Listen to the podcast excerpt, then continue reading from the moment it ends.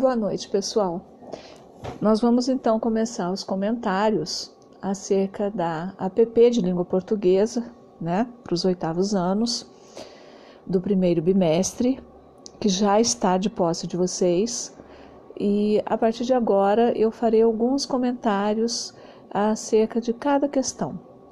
É, não, não é a resposta, claro, não vou dar a resposta, obviamente, mas os comentários que eu vou tecer aqui é exatamente para te orientar de alguma forma é, acerca do que está sendo perguntado. É, algumas habilidades são, estão sendo trabalhadas aqui acerca da linguagem, acerca da questões de gramática, né? É, a questão de como que você percebe a coesão no texto, né? Como é que é, como é que está sendo desenvolvido isso dentro do texto. É, e cada questão é, receberá um comentário meu, tá? E após a leitura, a, a escuta aqui dos, dos meus comentários, é, vá lá para o texto ou volte lá, né, se você já fez uma leitura prévia, é, para que você possa então é, verificar, né, é, a sua resposta, para tentar te ajudar, né, de alguma forma. É, eu gostaria de, de fazer o seguinte. Até porque eu tenho alunos que a gente sabe que precisam né, de uma informação mais né? Uma, uma leitura, uma às vezes a voz do professor ajuda bastante. Então é, eu lerei a questão, tá? É, para ajudar esse aluno. Então é, que aí fica até né, mais fácil para todo mundo. Então vamos lá. WhatsApp e a carência de informações. 14 de janeiro de 2019, foi quando foi publicado esse texto, né? Então vamos lá. O popular Whats é usado para quase tudo. Infelizmente, ainda muito para espalhar as famosas fake news. Por João Paulo Borges. Sabe o seu João, a Dona Maria, o Pedrinho e a Júlia que moram em algum município brasileiro? Provavelmente, independente da diferença de idade, eles devem estar entre os 120 milhões de brasileiros que utilizam o WhatsApp diariamente. Dificilmente temos um aplicativo mais utilizado que esse atualmente, seja para trocar mensagens com familiares, amigos, no grupo de trabalho ou para resolver alguma questão pessoal com alguma empresa, embora poucas ainda utilizem o aplicativo para essa finalidade. O popular WhatsApp é usado para quase tudo. Já que a ferramenta está incorporada na rotina de milhões pelo Brasil, por que não usá-la para propagar informações oficiais, institucionais e jornalísticas? Cidadãos como seu João, a Dona Maria e principalmente adolescentes e jovens como o Pedrinho e a Júlia consomem cada vez menos informações de veículos tradicionais, seja televisão, rádio ou jornal impresso não quer dizer que eles não sejam bem informados. Bom, vamos então a alguns comentários. O que a gente espera que vocês consigam, né, é, perceber aqui nessa questão é, como foi feita a coesão aqui, né, entre as frases, é, onde você tem ênfase em alguma palavra alguma expressão. Certo? Então a gente vai trabalhar aqui a questão da coesão, aquela palavrinha que liga, né? Que liga o seu texto para que ele fique redondinho, vamos dizer assim. Então é a palavrinha que vai dar uma continuidade ao seu texto. E aí eles a pergunta é, se refere aqui em termos em destaque, que eles colocaram em destaque lá no texto. Se você voltar lá no texto, você vai ver que as palavrinhas que estão em negrito é a palavra seja, aí depois vem ou. Então eles colocaram uma expressão, né? Seja para trocar mensagens ou, né? Então você perceba que está ligando aí, né? Para dar continuidade, fazendo uma coesão. E eles querem saber a que se refere aí é, essa palavrinha em destaque. Você tem as quatro opções. Observe que nós essa coesão é como uma é essa ligação mesmo, né, que está acontecendo entre a primeira parte da expressão da frase e a segunda. É como se você tivesse um elozinho, né? É um elo que liga as duas partes, tá? Da frase. Então presta bastante atenção, porque o que foi comentado aqui é, não se coloca é, uma dúvida sobre a questão né, de, do uso do, do, do WhatsApp, é, não, não separa a questão das idades, né? E, e eles continuam falando, né? Sobre o que, é, quais são as, o que, que vem acontecendo, né? Com a questão, o que, que você tem em relação a essa questão do WhatsApp para a sociedade, né? Seja a, a pessoa mais velha, a pessoa mais jovem, certo? Então, fica aqui a dica para você perceber é, o uso dessa coesão aí do seja, né, que está grifado, e o ou, né, que é a finalização aí da, da frase, certo? Eu espero que tenha ajudado de alguma forma. E a gente está aqui para esclarecer eventuais dúvidas. É só fazer contato que vocês já sabem. Ok? Até a próxima!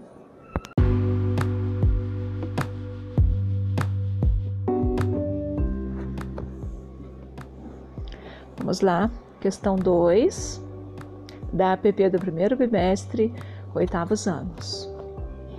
Drácula, Bram Stoker, capítulo 4, Diário de John Harker, 24 de junho, antes do amanhecer. Na noite passada, o conde deixou-me bem cedo e trancou-me em meu próprio quarto. Pouco depois, corri para a escada e olhei pela janela que dá para o sul. Estava ali há quase meia hora, quando vi alguma coisa saindo da janela do quarto do conde. Recuei-me e vi-o sair. Senti um choque ao ver que ele vestira o terno com que eu viajara para o castelo e levava nas costas o horrível saco que eu vira no aposento das mulheres. Não podia haver dúvida sobre sua intenção. Queria que os habitantes da região atribuíssem a mim o que ia fazer. Resolvi guardar a sua volta e deixei-me ficar longo tempo à janela. Depois comecei a notar que havia pequenas manchas flutuando ao luar. Olhando-as, senti uma espécie de torpor, uma certa calma. Recostei-me. De repente, porém, ouvi uivos de cães no vale e as manchas que pareciam de poeira começaram a assumir novas formas enquanto dançavam ao luar. Pareciam fantasmas.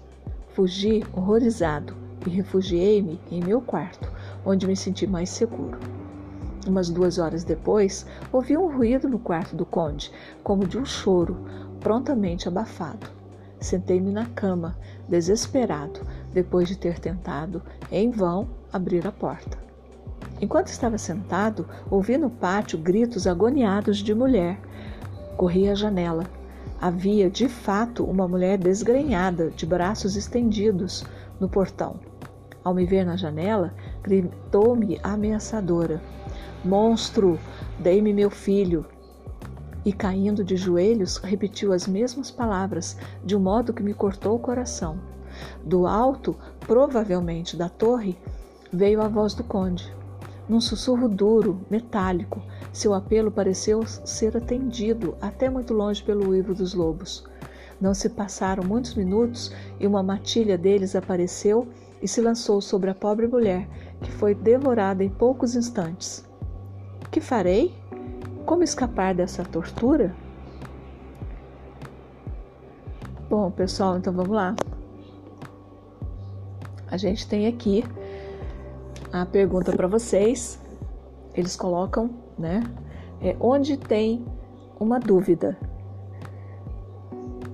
no texto, as quatro opções elas foram tiradas do texto e aí nós temos uma expressão em que você é, tem uma dúvida, ou seja, a personagem ao se expressar, ela coloca de uma forma em que ela não sabe é, realmente o que é, é, de onde vem, é para onde foi, é, enfim, é, não tem certeza é, o, do, é, de que forma que aconteceu. Ok? Então prestem atenção, é, voltem lá no texto. É, se tiver alguma palavra que você desconheça, pegue o dicionário, né? É, acompanhe aí o seu estudo junto com o dicionário, porque às vezes a palavra, né, em num determinado contexto ela significa uma coisa, num determinado contexto ela uma coisa totalmente diferente. Então prestem atenção nisso, tá? Porque o fato aqui é uma dúvida, é quando você não tem certeza de que algo é, está acontecendo, aconteceu, virá acontecer, ok? Então prestem atenção aí para que vocês não possam ser é, pego, né, pelas pegadinhas, certo? Até a próxima.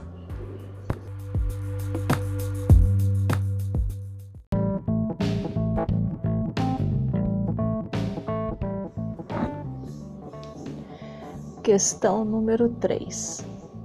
Questão número 3, nós temos aqui uma tirinha, né? Do H.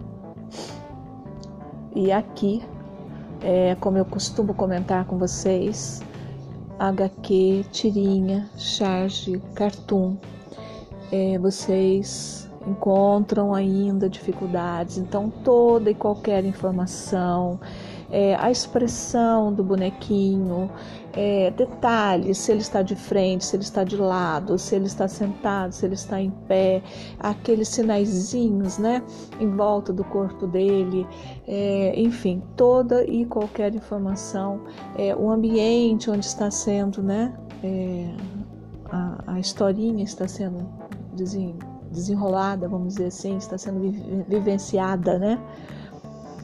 Isso é tudo muito importante. Então, nós temos a linguagem verbal, que são as palavras, né? A não verbal, que eh, são as imagens. E aqui a gente espera que você consiga aquela informação implícita, certo? Ou seja, você vai ler com bastante atenção. Nós temos aí quatro balãozinhos.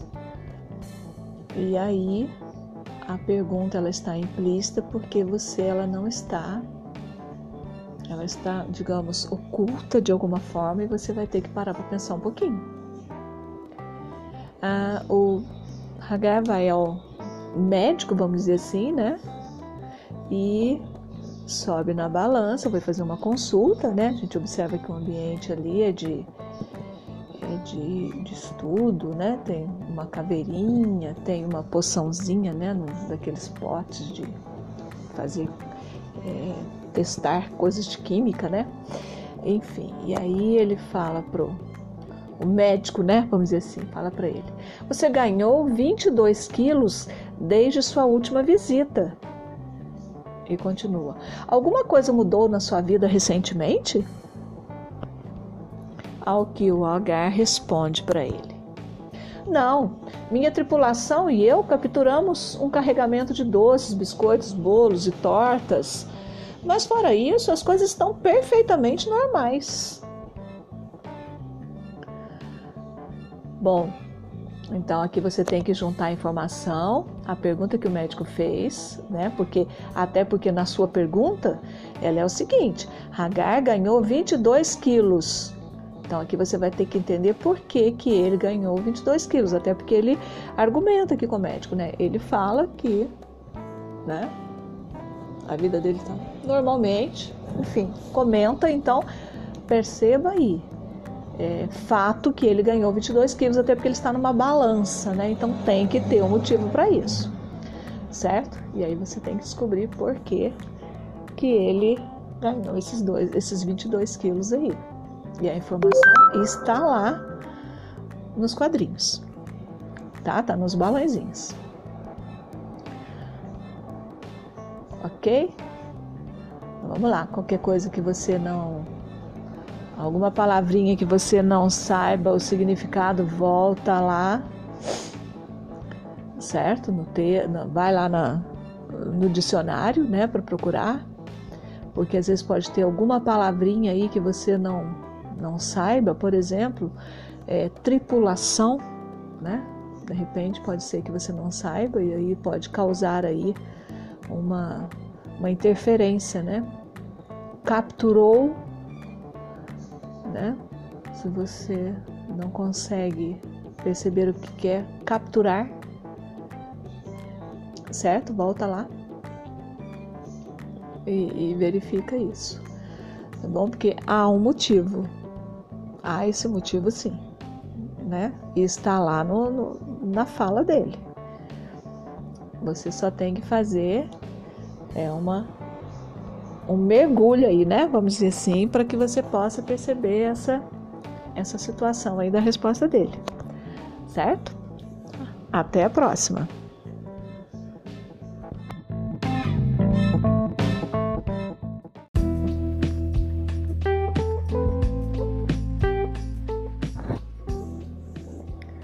Vamos lá, questão 4 oitavo ano, AAP de primeiro bimestre. Então vamos lá. A questão 4, ela é um pouquinho mais complexa, porém nada impossível. Nós temos aqui um cartaz, uma imagem, né? E a imagem, ela parece que parece até que ficou errado, né? Parece que é, gravaram errado essa imagem, né? Fotografaram. A gente percebe aqui a letra, né? Tem uma uma expressão aqui, é só virar. Se você vai ter que virar a prova para ler, né? É só virar. É, aí depois quando você coloca normal, para você ler normalmente, aí você vê que o vasinho ele fica, ele fica, digamos assim, né? De cabeça para baixo, né? Os vasinhos ficam como se estivesse colado no, no. Aí quando você vira, o vasinho está no chão. Enfim. Então vamos lá uns vasinhos de barro, né? Até uns, umas poeirinhas, umas terrinhas, uns mosquitinhos. Enfim, vamos ao texto. Para evitar que o mosquito da dengue e do zika vírus se crie, é só virar. Faça a sua parte, não deixe a água acumular na sua casa. Vire pratinhos de vasos, garrafas, baldes, barris, pneus. Agindo assim, você elimina a água parada, evita a proliferação do mosquito e a gente vira esse jogo. Fiesc SESI, Fetiaesc, Feticonsk, Fetiesc, Fetigesc, Fetimesc.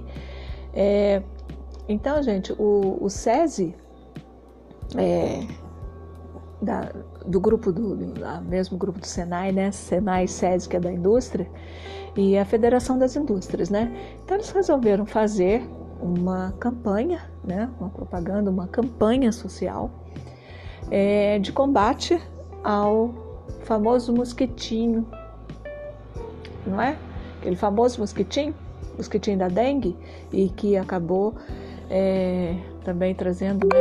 Zika, tão, tão, tão sério, né? Um assunto tão sério. E, e que tanta gente também já morreu em função disso, né? E basicamente o criador dele, todo mundo, é, até pelas propagandas, né, sabe que vem a partir da água parada, onde ele põe ali os ovinhos e dali é, triplica, né? Quadriplica e enfim, e o mosquitinho vem e para picar a gente, né? Então, Existem algumas algumas instruções que são dadas, né, divulgadas para que você possa combater. E aí, quando você tem uma propaganda, o que, que você tem? Você tem elementos persuasivos. O que, que é persuasão? É, obviamente, vou dar a dica novamente. Vá lá no dicionário, olhe direitinho, né? pesquise o que, que é persuadir alguém que, que são elementos persuasivos, o que é persuasão? Bom, como eu sei que você vai fazer isso, mas eu já vou fazer um breve comentário aqui. É, persuadir alguém é você tentar convencer alguém a fazer alguma coisa, certo? Você quer que a pessoa faça alguma coisa, então você usa de elementos verbais, né? É, seja ou não verbais, você usa esses elementos para tentar convencer a pessoa a fazer alguma coisa, certo? Então a pergunta deles aqui é a seguinte: para persuadir as pessoas, ou seja, para tentar levar as pessoas a fazer aquilo que né, elas deveriam fazer. Então, para persuadir as pessoas a combater o mosquito transmissor da dengue e do Zika vírus, a campanha utiliza. Então, gente, o que, que vai acontecer? Numa campanha social, de cunho social, ou seja, ela não tem interesse em vender nada, a não ser a ideia de no caso aqui, combater o vírus. Então, ela tem que fazer de alguma forma, unindo o texto verbal e o não verbal, ou seja, nesse caso aqui, o texto verbal são as palavras, né? inclusive que fica aqui é, diferente, né, de cabeça para baixo, vamos dizer assim, né? A gente precisa virar aqui para a gente ler essa frase. Embora falantes da língua, a gente de olhar é só virar. A gente não precisa necessariamente virar a prova para ler aqui. Mas o legal seria virar a prova até para você ter, né, esse jogo, né, de a palavra com a imagem. Certo? Então você tem aí as palavrinhas, Observe, né, elas estão em verde. Aí depois na imagem você tem os vasinhos, os vasinhos sujos de terra, que inclusive tem aqui ah, colado nele aqui uns mosquitinhos, né, uma, umas terras, umas coisas grudadas aqui, uns mosquitinhos, né? Provavelmente da dengue da zika, da dengue da zika. Então, gente, é, observe bem o que, que foi que eles usaram, tá? para que eles pudessem convencer as pessoas a tomarem as atitudes corretas para que haja o devido, né, é, as atitudes certinhas para que haja o combate aí a esse perigoso mosquitinho. Então eles fizeram aí uma, né, uma coisinha diferente, né? colocar para baixo a letra, quando você vira o vasinho fica para cima, quando você desvira o vasinho fica para baixo. É, foi bem interessante, né? Foi bastante interessante a propaganda. Então perceba o que, que eles, o que, que eles fizeram para poder é, persuadir aí. Então você tem que parar e pensar bem é, vocês sabem que as alternativas geralmente elas deixam né, a gente às vezes é, confuso, né? Então é, percebam bem que eles tiveram é, a ideia das palavras, né, inclusive colocando de cabeça para baixo, e a imagem do vasinho também, certo? Vamos para a próxima.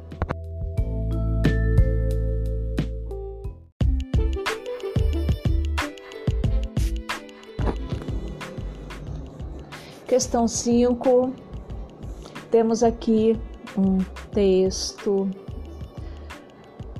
uh, um poema, né, na realidade, do Gonçalves Dias, e temos o texto, o texto 1, um, texto 2, que é o quadrinho da Turma da Mônica, né, do Maurício de Souza, nosso querido Maurício de Souza. E aí, vamos lá. Texto 1. Canção do Exílio, Gonçalves Dias. Minha terra tem palmeiras onde canta o sabiá. As aves que aqui gorjeiam não gorjeiam como lá. Nosso céu tem mais estrelas, nossas várzeas têm mais flores, nossos bosques têm mais vida, nossa vida mais amores. Em cismar, sozinho, à noite, mais prazer encontro eu lá. Minha terra tem palmeiras onde canta o sabiá. Texto 2. Temos aqui o primeiro quadrinho. Ah, temos aqui o, o cachorrinho, né? Da, da turma da Mônica, é o é o Bidu, né? Esse é o Bidu, acho que é o Bidu, né? Depois até vocês confirmam para mim, tá? É, e ele chega um amiguinho, né, dele e ele tá lá. Observem mais uma vez as expressões, aquelas marquinhas que eu falo para vocês, né? É, ao lado do personagem, em cima da perninha, no rosto, enfim, é, os sinaizinhos, né? Que isso na, na HQ é, é, é tudo muito importante, né? A posição, enfim. Ele está lá assim. Minha terra tem Corinthians, onde canto sabiá. O, o amiguinho se aproxima, observe, né? E ele tem, assim, uma expressão no olhar, fala assim: é, minha terra tem palmeiras. E aí o Bidu vira, né? Olha, olha, olha a viradinha, né? Ah, o sinalzinho em volta da cabecinha dele, né? Enquanto da orelhinha do outro está assim balançando, como se ele estivesse rindo, né? Estivesse assim, e ó, não é nada disso, né? Você está cantando errado, você está falando errado. O poema não é assim, né? E aí ele desdém, né? Vamos dizer assim, virou, o Bidu virou, olha lá, os olhinhos fechados, enquanto o outro fica, né? Pra gente assim, ó, vai e fala para ele assim cada um tem o time que quiser. Bom, então vamos lá. Ele quis colocar na Minha Terra tem Corinthians, onde canta o Sabiá.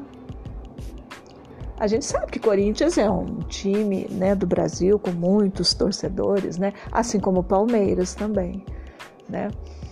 Então, a gente, quando volta lá no texto 1, a gente vê que tem a palavra Palmeiras no texto 1. Então percebam né, que é, enquanto quando ele fala, cada um tem o time que quiser, ou seja, ele tirou a palavra Palmeiras, que faz analogia também a um time, que, é o, né, que o outro estava fazendo analogia ao texto 1, que é o poema, e Minha Terra tem Palmeiras. Mas essa Palmeiras aqui, gente, que o, o Gonçalves Dias colocou, é, eu creio que não existia ainda Palmeiras, eu não sei quantos anos tem o Palmeiras é, de existência. Aliás, é, é, até bom né, procurar saber, mas essa Palmeiras aqui, até porque ela está com letra minúscula, né? Então, ela é aquela árvorezinha, né? Aquela aquele que cresce, que dá uma sombra boa, inclusive, né? E muito comum aqui, né, nos trópicos.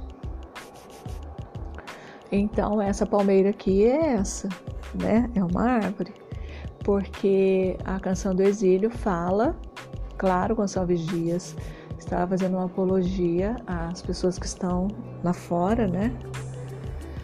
Inclusive ele e é, sentem falta né, da natureza e tudo.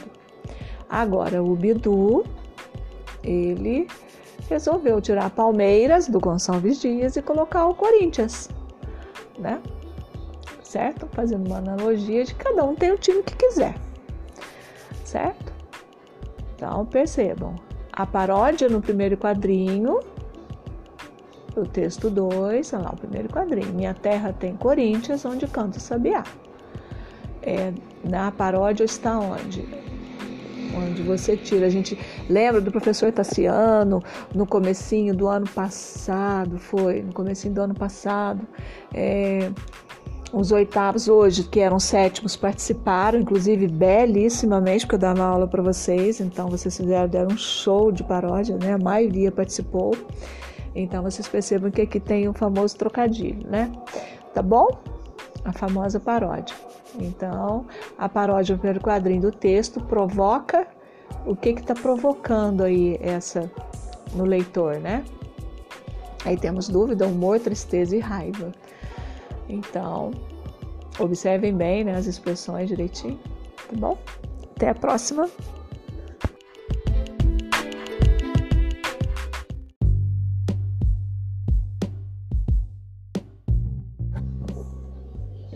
Questões. Você vai ler, ah, o texto agora é em relação para responder as questões 6, 7 e 8. como os videogames viciam o seu cérebro? Vinícius Karasinski. Há muito tempo se fala nos males e nos benefícios que os games podem causar para os jovens. Agora, um artigo publicado pela revista Neurology Now revela alguns dados que mostram que os games podem afetar sim a mente dos adolescentes, seja de forma benéfica ou não. Segundo o artigo, o contato excessivo com jogos eletrônicos pode causar mudanças no comportamento dos adolescentes. O texto faz relação com a dopamina, um neurotransmissor ligado diretamente à dependência em jogos, inclusive os eletrônicos. A dopamina é um estimulante e, segundo o Dr. David Greenfield, fundador do Centro de Dependência de Tecnologia e Internet, a estrutura de recompensa dos games é similar ao de uma máquina caça-níqueis. O jogador insiste para bater um recorde, matar um inimigo muito difícil ou encontrar um item raro em um RPG, sem saber exatamente quando e se vai conseguir atingir seus, esses objetivos. De acordo com a neurologista Judy Willis, o modo como os jogos eletrônicos funcionam é genial. Eles alimentam o cérebro com informações em modo em que o aprendizado é maximizado. Contudo, a maneira como os jogos recompensam os jogadores é justamente o que pode causar mudanças no cérebro, tanto positiva quanto negativamente. Alguns jogos possuem características viciantes, que são a gratificação instantânea, ritmo acelerado e imprevisibilidade. Tudo o que caracteriza uma dependência está presente nos jogos eletrônicos. O melhor mesmo é o equilíbrio. O videogame é uma ótima ferramenta de aprendizagem que pode estimular certas áreas no cérebro. Um exemplo disso são alguns games de estratégia em que os jogadores são obrigados a tomar decisões de curto, médio e longo prazo, tudo ao mesmo tempo. Isso estimula o cérebro a ter mais facilidade na tomada de decisões e na realização de múltiplas tarefas ao mesmo tempo. Claro que esse tipo de estímulo precisa de equilíbrio. Estimular apenas esse tipo de atividade pode fazer com que os jovens tenham dificuldade em se concentrar em apenas uma coisa como estudos ou leitura, por exemplo. Então vamos lá. Nós temos aqui a questão dos argumentos. O que é um argumento? Ou seja, se for o caso, para quem ainda não sabe, vai lá no dicionário, veja o que significa argumento, jogue aí no seu, no seu celular, que eu sei que muita gente usa né, a, a pesquisa pelo celular, ok também. É, então a gente tem aqui é, a questão do argumentar, ou seja, você tem uma determin, um determinado ponto, você tem um, um tema, você tem um, é, digamos assim, um assunto, né? Vamos falar melhor, um assunto, e você fala sobre aquele assunto, coloca o seu ponto de vista, certo? E para que o seu leitor, ao ler, ele se convença, vamos dizer assim, do que você está falando, você tem argumentos, ou seja, você põe expressões ali, você põe o seu ponto de vista, argumentando a, a favor ou contra, né? Aí depende da, do contexto, para que você possa é, falar aquilo que você, o seu ponto de vista, certo? Então vamos lá, a pergunta 6 aqui é assim: em relação aos benefícios dos jogos eletrônicos, então você vai voltar lá no seu texto e você vai ver quais são os benefícios que os jogos podem trazer. Então, o autor, para dizer dos benefícios que o jogo traz, ele coloca um argumento, ou seja, ele põe um ponto de vista, certo? Então, dentre tudo que ele colocou ali, são os benefícios que a gente está querendo saber aqui. O que, que ele argumenta, quer dizer, o que, que ele coloca para você que o cérebro em relação, né, os benefícios dos jogos eletrônicos em relação ao cérebro é, da, da, do, do adolescente, que aqui no caso está né, falando mais sobre essa questão dos jogos em relação à aprendizagem, né, a escrita e a leitura, certo? Vamos para a questão 6, na 7, aliás, desculpe, na continuidade aqui. Uh, Identifica-se uma marca asseverativa, afirmativa. A asseveratividade a gente já viu lá em cima, você já deve ter ido ao dicionário para procurar saber direitinho. Ou seja, é quando você coloca realmente algo que está, é, né, que, que aconteceu, é realmente aquilo que está, digamos assim, é, confirmado, que você sabe que aquilo, né, é, é, é certo, ou seja, vamos lá, então é asseverativa, afirmativa, ou seja, então algo que se pode realmente afirmar ah, em cima de tudo que foi falado aqui. Certo? Então, a gente precisa olhar as informações é, em cima daquilo que foi é, estudado, pesquisado, levado em conta pela ciência, pelos cientistas, pelos, né, pelos pesquisadores. Ok? Então preste bastante atenção, porque foi chegou-se a uma conclusão, né, é,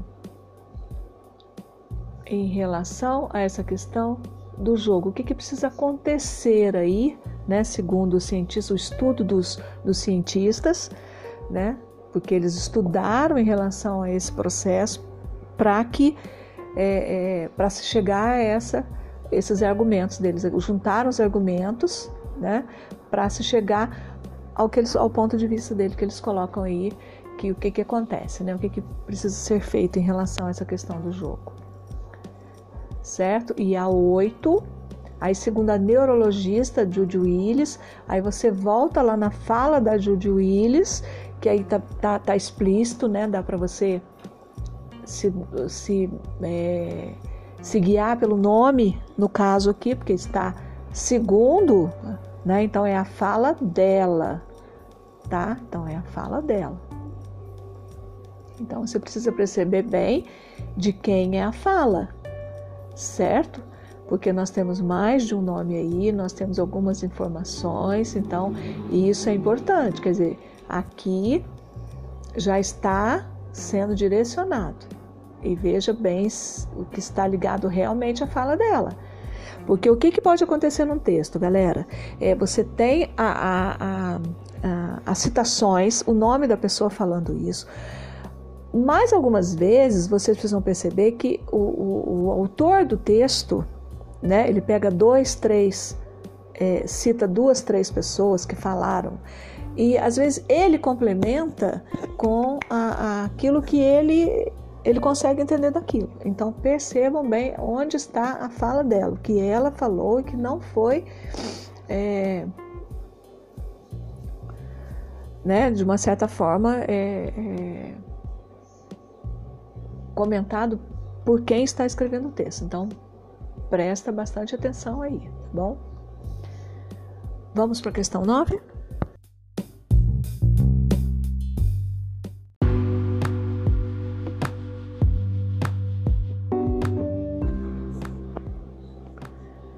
Questão 9. Então vamos lá. Nós temos aí uma, um cartaz, né? Uma, digamos, uma social, né? Uma propaganda social, ou seja, aquela que vem, que não está vendendo nada, mas ela promove uma ação social, ou seja, é para que ah, inclusive, a gente olha do lado direito, lá embaixo, a gente vê que tem aí ah, uma logomarca né, da, do governo federal, né? Olha lá, Brasil, Pátria Amada. Então, aqui não está se vendendo nada. Aqui a ideia é de é, persuadir, vamos dizer assim, né? Que é a função da, da propaganda. É, tentar convencer você é, a, a, atitudes, no caso aqui, para a questão é, social, né, da saúde. Então vamos lá. O cartaz, é, nós temos imagem, uh, texto ver, não verbal e nós temos o texto verbal. Então vamos primeiro à imagem. A gente vê aí nos fundos um quarto, né? Uma parece uma, uma escrivaninha, né? Cadeira com um muralzinho, né? Um, spot de luz, umas florezinhas, enfim, uma coisa bem delicada, né? Assim, uma coisa bem juvenil. E nós temos uma cortina, né, do lado de cá com uma porta de varanda, enfim.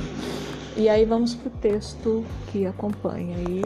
Aí ah, temos uma adolescente, né? Uma adolescente, jeans, camiseta, tênis.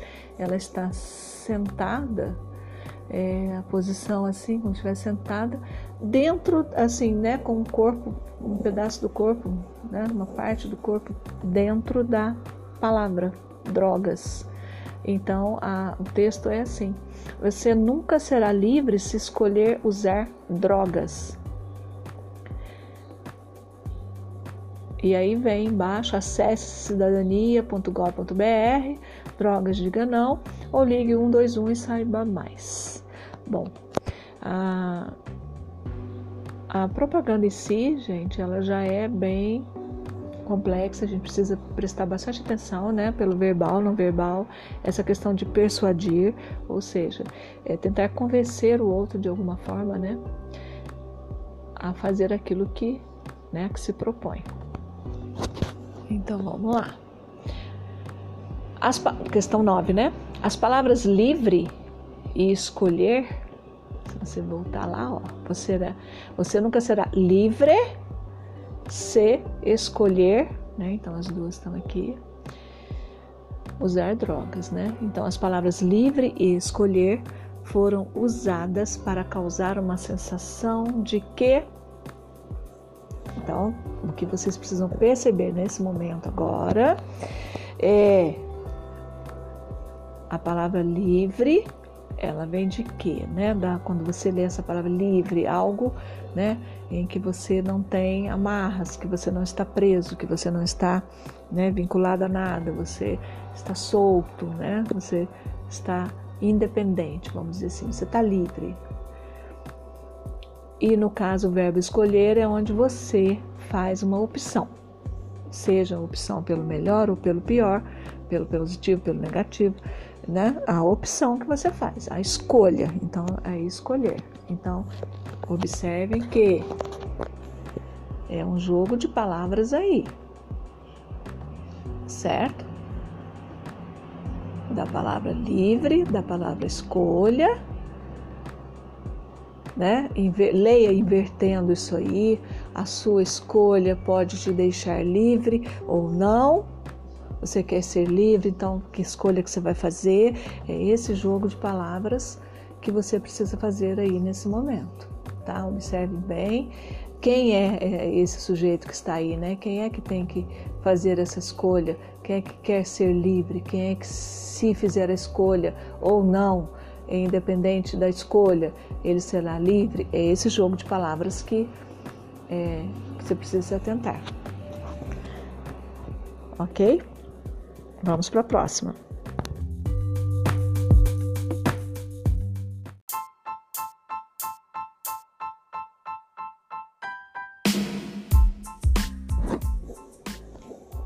Questões 10 e 11. Temos aqui um texto de Graciliano Ramos, um grande autor da nossa literatura, é, vocês estudarão mais sobre ele, né? No, no ensino médico, mais é, vão aprofundar mais, né? Mas um belíssimo texto, um belíssimo livro, né? Vidas Secas, que fala sobre a questão da seca no Nordeste, né? Da vida, é, como o pessoal costuma dizer, da vida severina, né? Que o nordestino leva com todo aquele problema com a água, enfim. Então vamos lá? Vidas Secas, Graciliano Ramos. O pirralho não se mexeu e Fabiano desejou matá-lo. Tinha o coração grosso, queria responsabilizar alguém pela sua desgraça. A seca parecia-lhe como um fato necessário e a obstinação da criança irritava-o. Certamente esse obstáculo miúdo não era culpado, mas dificultava a marcha. E o vaqueiro precisava chegar, não sabia onde. Tinham deixado os caminhos cheios de espinho e seixos, fazia horas que pisavam a margem do rio, a lama seca e rachada que escaldava os pés. Pelo espírito atribulado do sertanejo passou a ideia de abandonar o filho naquele descampado. Pensou nos urubus, nas ossadas, coçou a barba ruiva e suja e resoluto. Examinou os arredores. Sinhá Vitória estirou o beiço, indicando vagamente uma direção e afirmou com alguns sons guturais que estavam perto. Fabiano meteu a faca na bainha, guardou-a no cinturão, acocorou-se, pegou no pulso do menino, que se encolhia, os joelhos encostados no estômago, frio como defunto. Aí a cólera desapareceu e Fabiano teve pena. Impossível abandonar o anjinho aos bichos do mato. Entregou a espingarda assim à Vitória pôs o filho no cangote, levantou-se, agarrou os bracinhos que lhe caíam sobre o peito, moles, finos como cambitos. Sim, a Vitória provou esse arranjo, lançou de novo a interjeição cultural, designou os juazeiros invisíveis. Então vamos lá. Temos aqui a primeira primeira questão dessa 10, né? Vamos lá, pessoal. O que acontece aqui é que a gente quer saber sobre discurso, né? Quem fala o que no texto? A gente já viu a questão do discurso direto, do que, a questão do discurso indireto, desde o sétimo ano, né, que a gente vem estudando isso. Vocês já devem ter estudado anteriormente também. Então, no nosso texto, quando a gente quer inserir a fala do nosso, da nossa personagem, é, como é que a gente faz mesmo? Ah, tá. A gente quer inserir a fala da personagem, aí a gente coloca o famoso dois pontos na outra linha, parágrafo e a gente. A travessão, e aí a gente coloca a fala da personagem. O que, que a personagem falou? Não é? A gente tem o discurso direto, não é isso? E quando a gente quer o discurso indireto, a gente diz que essa personagem disse aquilo que ela disse. Ponto. Não tem dois pontos, não tem travessão. Lembram-se? Estou fazendo esse, essa re, né? Essa revisãozinha aqui. E aí a gente tem o discurso indireto livre, que a gente coloca quando a personagem é, não se encaixa em nenhum dos dois, no caso dela falar, né? Com dois pontos, travessão, enfim. Mas eu tenho a impressão de que quando eu leio, é, há um. O meu narrador, né? Ele é muito xereta, dá a impressão que ele entra ali, né? No, no, no pensamento da personagem, né? Aí faz toda aquela história, né? É, é como se eu estivesse adivinhando o que o personagem está pensando, né? Então, é uma das coisas que a gente vai é, cobrar aqui né, na, na leitura desse texto, né? Certo? Então vamos lá. Questão 10. O trecho em destaque no texto pode ser considerado como discurso indireto livre que foi utilizado. Ai, só um minutinho que Ai, gente, desculpa, foi mal. Mas não deu para segurar a tosse, não. Deu coceirinha aqui na garganta.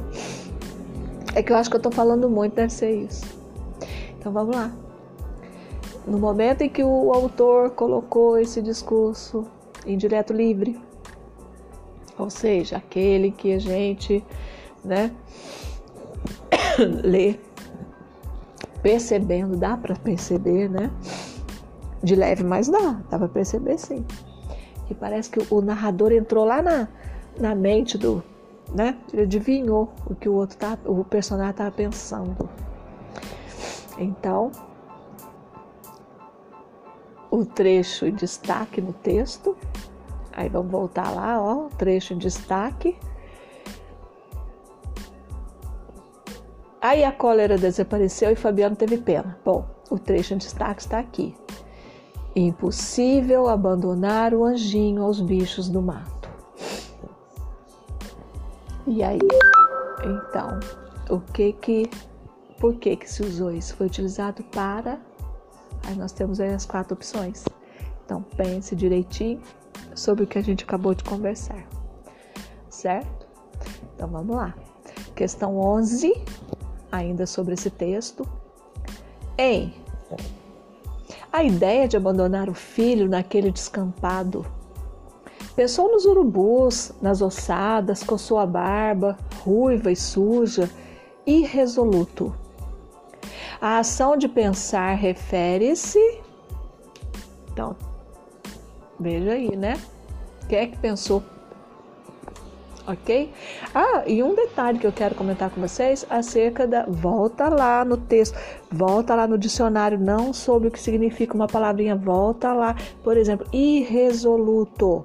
Eu tenho quase que certeza que a maioria, de, ou, ou 95%, provavelmente não sabe o que é irresoluto. Então a gente não vai passar batido não sabendo o que é irresoluto. Vamos lá no texto né? Vamos ver aí o que que é. E se tiver mais alguma, né? Que você acha que, ai, essa aqui tá difícil, não sei, né? do que será que está se tratando essa, certo? Volta lá, né? Ok? Dúvidas? Já sabe. Vamos para a próxima?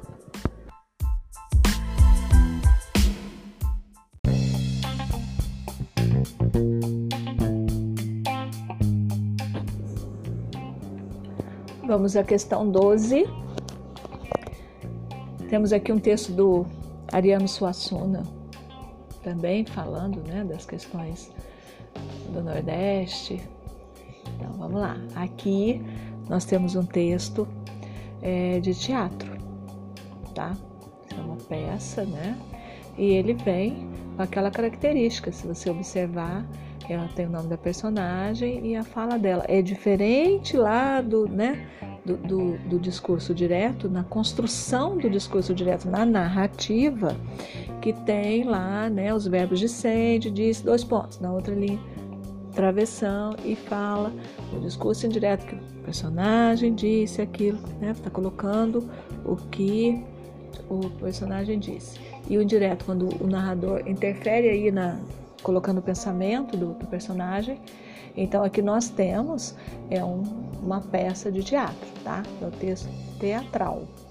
Então ele vem com o nome do personagem, tá? na sequência, claro, né? Os atores sabem quem que vai falar o que.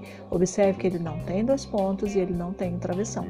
Mas a gente sabe que a personagem, né? Cada personagem tem a sua fala, certo? Então vamos lá. É, a proposta aqui. Bom, vamos ler o texto primeiro, né? E aí eu teço o comentário. O Alto da Compadecida, Ariano Suassuna. Manuel. E agora? Nós, João Grilo. Por que sugeriu o negócio para os outros e ficou de fora? Peraí, gente, vamos lá. Deixa eu organizar aqui, porque é, vou arrumar uma outra forma de passar para vocês. Então eu vou falar ver se eu falo de uma forma diferente para não, né, não ficar meio difícil vocês entenderem. Manuel. E agora nós, João Grilo. Por que sugeriu o negócio para os outros e ficou de fora? João Grilo. Porque, modéstia à parte, acho que o meu caso é de salvação direta. Encourado. Era o que faltava e a história que estava preparada para a mulher do padeiro? Manuel. É, João, aquilo foi grave. João Grilo. E o senhor vai dar uma satisfação a esse sujeito, me desgraçando para o resto da vida? Vale-me Nossa Senhora, Mãe de Deus de Nazaré, já fui menino, fui homem. A compadecida, sorrindo. Só lhe falta ser mulher, João. Já sei, vou ver o que posso fazer. A Manuel. Lembre-se de que João estava se preparando para morrer quando o padre o interrompeu, encorado. É, e apesar de todo o aperreio, ele ainda chamou o padre de cachorro bento. A compadecida. João foi um pobre como nós, meu filho. Teve de suportar as maiores dificuldades numa terra seca e pobre como a nossa. Não o condene, deixe João ir para o purgatório. João Grilo. Para o purgatório? Não, não faça isso assim não. Chamando a compadecida à parte. Não repare eu dizer isso, mas é que o diabo é muito negociante e com esse povo a gente pede o mais para o impressionar. A senhora pede o céu, porque aí o acordo fica mais fácil a respeito do purgatório. A compadecida. Isso dá certo lá no sertão, João. Aqui se passa de tudo de outro jeito. Que é isso? Não confia mais na sua advogada? João Grilo. Confio, Nossa Senhora, mas esse camarada enrolando nós dois. A compadecida. Deixe comigo a Manuel. Peço-lhe então, muito simplesmente, que não condene João. Manuel. O caso é duro, compreendo as circunstâncias em que, em que João viveu, mas isso também tem um limite. Afinal de contas, o mandamento existe e foi transgredido. Acho que não posso salvá-lo. A compadecida. Dele então outra oportunidade. Manuel. Como? a compadecida. Deixe João voltar. Manuel. Você se dá por satisfeito? João Grilo. Demais, para mim até melhor, porque daqui para lá eu tomo cuidado para a hora de morrer e não passo nem pelo purgatório para não dar gosto ao cão. Compadecida. Então fica satisfeito? João Grilo. Eu fico, quem deve estar danado é o filho de chocadeira. É, é complicado, né, gente? Eu, ainda mais com a pouca experiência que eu tenho, assim. Eu espero que vocês tenham, né, tenham entendido direitinho. Mas vamos lá. Aqui o que a gente precisa de você é o seguinte: é um texto teatral, a gente ainda não tinha trabalhado esse texto em sala de aula, né? E aí a gente vai ter que. É a questão do argumento, né? Observe como a gente fala muito em argumento, né? Porque você precisa usar os seus argumentos para convencer o outro de alguma coisa. Né? Porque o discurso, quando você testa o seu discurso, é, é, seja de qualquer gênero, é, a outra pessoa precisa estar convencida daquilo que você está falando, né? Porque senão você não vai conseguir seu objetivo. Então vamos lá, questão 12. Para se safar do inferno, João Grilo argumenta com a compadecida que Gente, ele usou argumentos, ele não queria. É, vamos lá, só vamos arrumar aqui. É, esse, o Alta Compadecida, ele é teatro, é, já foi para o cinema, pra, já passou na televisão, enfim. É, provavelmente alguns de vocês já devem ter visto, né? Quem não viu é uma boa oportunidade porque realmente é uma obra-prima. É, e o João Grilo, ele é danadinho, ou seja, ele quer se safar, ele quer tirar o dele da reta, ele quer se dar bem, enfim.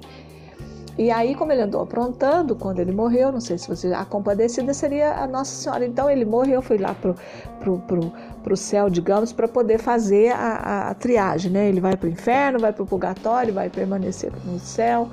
Enfim, como ele andou aprontando, ele tenta convencer a Nossa Senhora, né, que é a compadecida, a, a, livrar a cara dele, né? Que o que ele fez não foi tão sério assim e que ele merece, né? um desconto, enfim, que ele não pode ir para o inferno. Então, enfim, ele usa argumentos para tentar convencer de que não, né, que ele merece algo melhor. Então, como é que ele negocia? Como é que ele fala com ela? O que, que ele usa para falar com ela? Né? Como é que ele faz isso, né? Para tentar convencê-la de que ele merece, né, um lugarzinho melhor. Certo? Vamos para a próxima.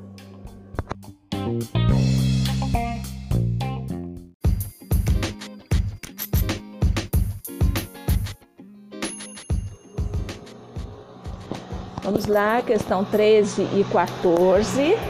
Nós temos aqui uma do Rei Leão, né? Uma sinopse, né? Que a gente chama aqui, né? Onde você procura saber, é, você quer assistir um filme, né? Você procura saber é, do que se trata. Enfim, vamos lá. O Rei Leão, da Disney, dirigido por João Favreau viaja para a savana africana, onde, onde nasceu um futuro rei. Simba idolatra seu pai, o rei Mufasa. Mufasa, Mufasa, Mufasa, né? E leva a sério seu destino real. Mas nem todos no reino comemoram a chegada do novo filhote. Scar, irmão de Mufasa e ex-herdeiro ao trono, tem seus próprios planos a batalha pela Pedra do Rei envolve traição, tragédia e drama e acaba resultando no exílio de Simba. Com a ajuda de uma curiosa dupla de novos amigos, Simba terá que aprender a crescer e descobrir como recuperar o que é dele por direito. Então vamos lá, vamos saber aí que, que a gente quer aqui de vocês. Na questão 13, a gente tem assim: há uma ideia de oposição no seguinte trecho do texto. Oposição, gente, vamos lá, só para né, é, orientar rapidamente aqui vocês acerca disso. É, na língua, quando você coloca algumas, alguns articuladores, né, que a gente chama, e que você tem para fazer a coesão, né? para você complementar a sua frase. Então você dá aquela continuidade à sua frase. E é, eu hum, a gente ainda não viu, tá? Esses articuladores, as conjunções, tá bom? A gente ainda precisa ver isso.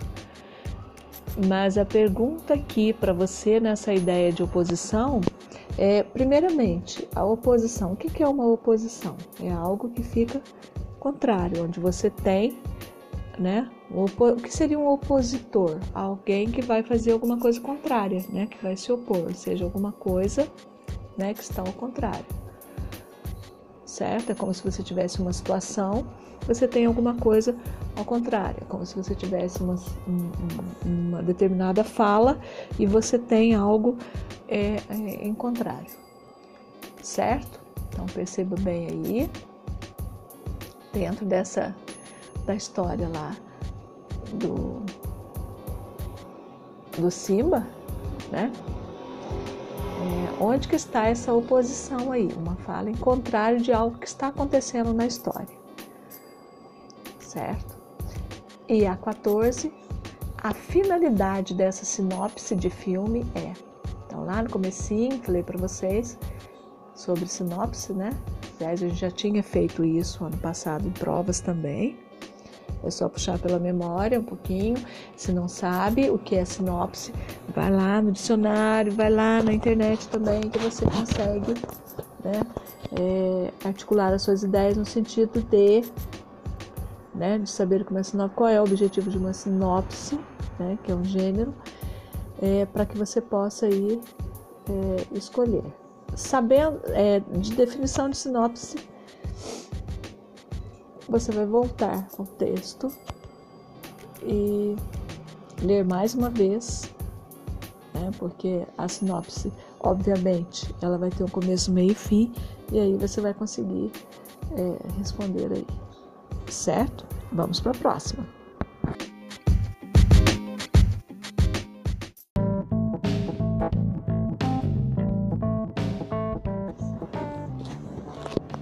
Vamos lá. Ah, as questões, né? Para responder as questões 15 e 16 da nossa PP, as duas últimas, né? E aí nós temos aqui um texto que fala sobre o rio Tietê. Vamos lá? Rio Tietê. O rio Tietê, cujo nome em língua tupi significa Rio Verdadeiro ou Águas Verdadeiras, é um rio brasileiro do estado de São Paulo de cerca de 1.150 quilômetros de extensão. Sua nascente localiza-se na cidade paulista de Salesópolis, em plena Serra do Mar, a 1.120 metros de altitude. Apesar desta nascente estar a apenas 22 quilômetros do litoral, o relevo acidentado da serra obriga-o a correr em sentido inverso, rumo ao interior do estado, na direção sudoeste-noroeste, indo desaguar na barragem do Jupiá, no Rio Paraná, no município de Três Lagoas, estado do Mato Grosso do Sul. Merece destaque o fato de que o rio cruza a região metropolitana de São Paulo, em cujas margens localiza-se a Marginal Tietê, um dos principais corredores do sistema viário da maior metrópole da América Latina. Deixando a cidade de São Paulo, na altura do município de Santana de Parnaíba, encontraremos a usina hidrelétrica Edgar de Souza, a primeira construída ao longo do rio, e próxima a esta a barragem de Pirapora do Bom Jesus, e ainda, logo a seguir, a usina do Rasgão. Tais empreendimentos muito contribuíram para o amplo fornecimento de energia elétrica na capital. São 62 os municípios banhados pelo rio e seu leito abrange seis subbacias hidrográficas.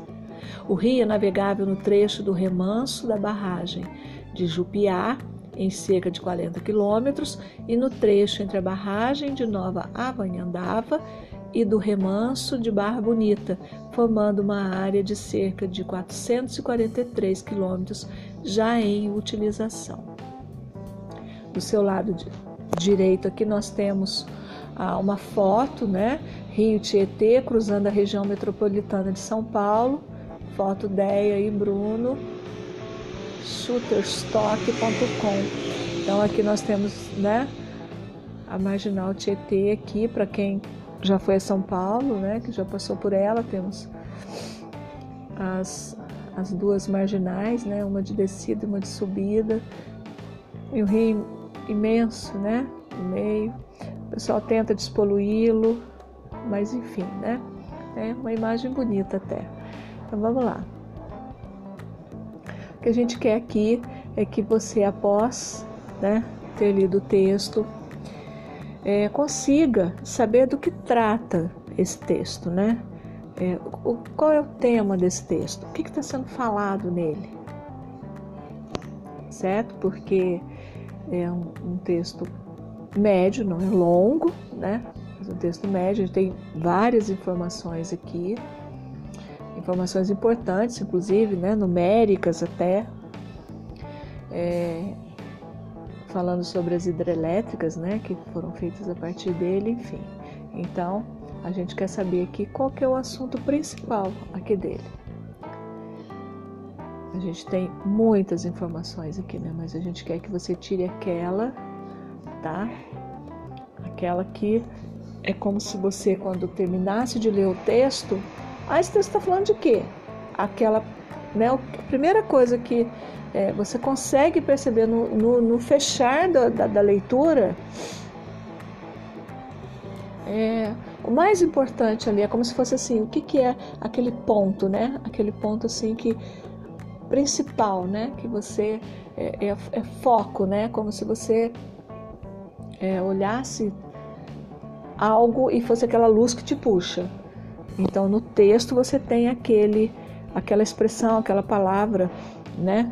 Um conjunto que você, quando você termina a leitura, é, você fala, ah, tá falando disso aqui, certo? Então nós temos aí as quatro opções, certo? E que elas se concentram é onde a gente quer saber o, o tema, tá? Vamos lá, questão 16 e última. Nós temos aí no período tais empreendimentos muito contribuíram para o amplo fornecimento de energia elétrica na capital. A expressão em destaque indica, gente, está aí negrito, né? Que é aquele negrito é quando você tem a, a tinta mais escura, né? É, está grifado, inclusive, né, que seria o destaque, tá? Negrito grifado, sublinhado negrito. Então, eles querem saber esse na capital. O que, que isso quer dizer? Ok? Então, nós temos as quatro opções aí. E eu acredito que aqui não, não cabe muitos comentários, porque de repente eu até dou a resposta para vocês, né? E o objetivo aqui não é esse, né? Dar a resposta para vocês. Pelo contrário, eu espero que eu tenha colaborado de alguma forma, né? De alguma maneira aí, esclarecido principalmente principalmente para aqueles alunos que têm um pouquinho mais de dificuldade, que às vezes não focam muito. Então, quando você ouvir essa esse podcast, é, vá fazendo a prova junto, né? É, ponha, é, ligue aí o seu celular, né? O seu computador e vai ouvindo a leitura, já ajuda bastante. Eu espero que tenha colaborado, certo? E dúvidas, já sabem, né? Entrem em contato. Então não saiam marcando qualquer coisa, né? De qualquer maneira. Vocês, eu vou depois sinalizar lá para vocês. Vocês têm até o dia 15 de maio para me entregar isso, até sexta-feira, então dá tempo de vocês fazerem com calma, né? Leitura é prazer, leitura é para se informar, leitura é para conhecer, é, leitura é para agregar, né? Seja leitura verbal, leitura não verbal, é muito importante para a nossa formação, em todos os sentidos. Ok? Dúvidas? É só procurar. Até mais! Thank you.